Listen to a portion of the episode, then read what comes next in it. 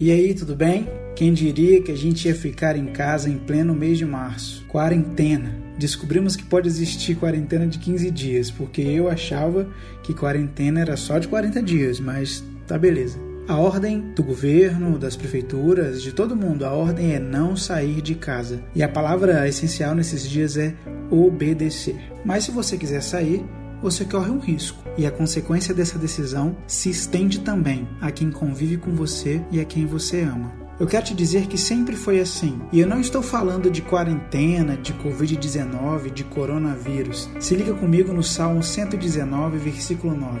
Como um jovem pode conservar pura a sua vida? É só obedecer aos teus mandamentos. Hoje vamos falar de pureza. Vivemos num tempo em que há uma outra pandemia, a pandemia da impureza. Temos muitas pessoas infectadas, levando esse estilo de vida a outras pessoas. Os sintomas são vistos em todos os cantos: nas músicas, nos filmes, nas conversas, nos namoros, no Twitter, no Instagram, enfim.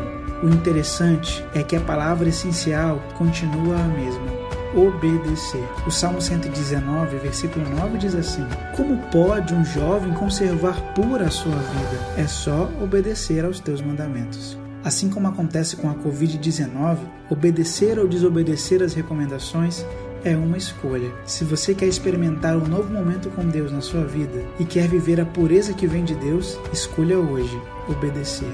Mas obedecer ao quê? Obedecer aos mandamentos. Deus tem mandamentos para nós. Deus tem mandamentos que ele quer compartilhar com você e mandamentos que vão te levar a uma vida de pureza. Salmo 119, versículo 9 diz: Como pode um jovem conservar pura sua vida? É só obedecer aos teus mandamentos. Obrigado por ter me ouvido até esse momento.